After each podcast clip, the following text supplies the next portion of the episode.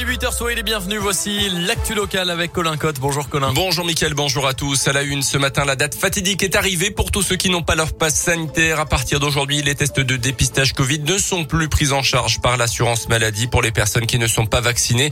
Il faudra donc débourser 25 euros pour réaliser un test antigénique en pharmacie, 44 euros pour un test PCR. La mesure a été annoncée depuis plusieurs mois déjà et Nicolas Verdier, le président départemental du syndicat des pharmaciens, est convaincu que le message est passé.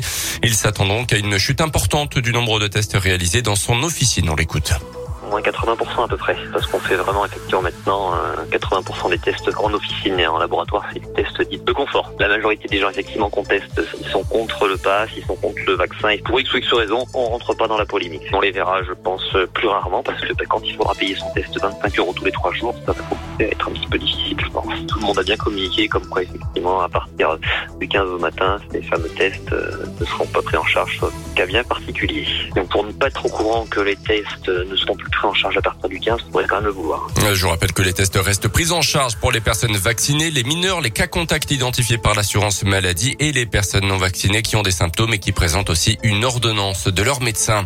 Dans l'actu également, le meeting de Xavier Bertrand hier soir à Oyonnax, le premier depuis qu'il a accepté de participer à la primaire des Républicains. Il a été reçu notamment par le député de l'Inde, Damien Abad.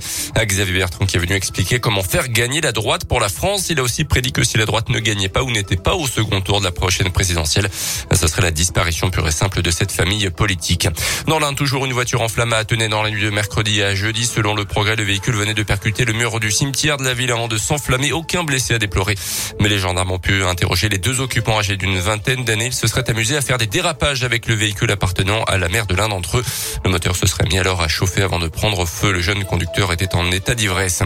En bref, également le retour de la garde kiné Respi à Bourg-en-Bresse à partir de ce week-end. Lancé il y a deux ans pour les enfants en bas âge, le système est conduit cette saison.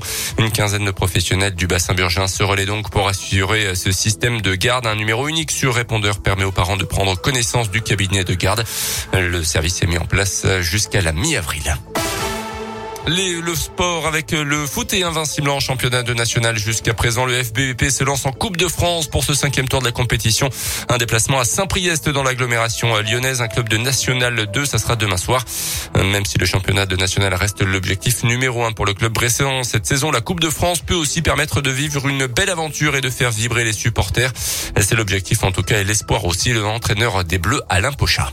C'est une compétition moi que j'adore parce que en général quand on a la chance de passer des tours et puis de rencontrer euh, ben, des clubs pros, c'est un peu le but de tous les clubs amateurs. Ça crée une effervescence autour du club dans la ville, ça génère vraiment beaucoup de choses euh, voilà de très positif. Donc faut pas le voir comme une compétition où ça peut générer euh, voilà de la fatigue. Moi j'y crois pas. Au contraire, ça amène du positif au groupe, ça fait jouer tout le monde. Voilà, on va tout faire pour passer les tours. Là il y en a un premier qui est difficile parce que il y avait deux N2, on a tirer une. Donc euh, en plus Saint-Priest là-bas. Et nous, il faudra qu'on soit voilà très vigilant pour espérer passer. Saint-Priest FBVP, coup d'envoi de la rencontre demain à 18h. À noter toujours en foot le retour de la Ligue 1. Ce week-end ouverture, le PSG affronte ce soir Angers. Demain Clermont recevra Lille. Lyon accueillera Monaco. Et puis dimanche, Saint-Etienne ira à Strasbourg. Merci beaucoup Colin. Le prochain scoop info dans une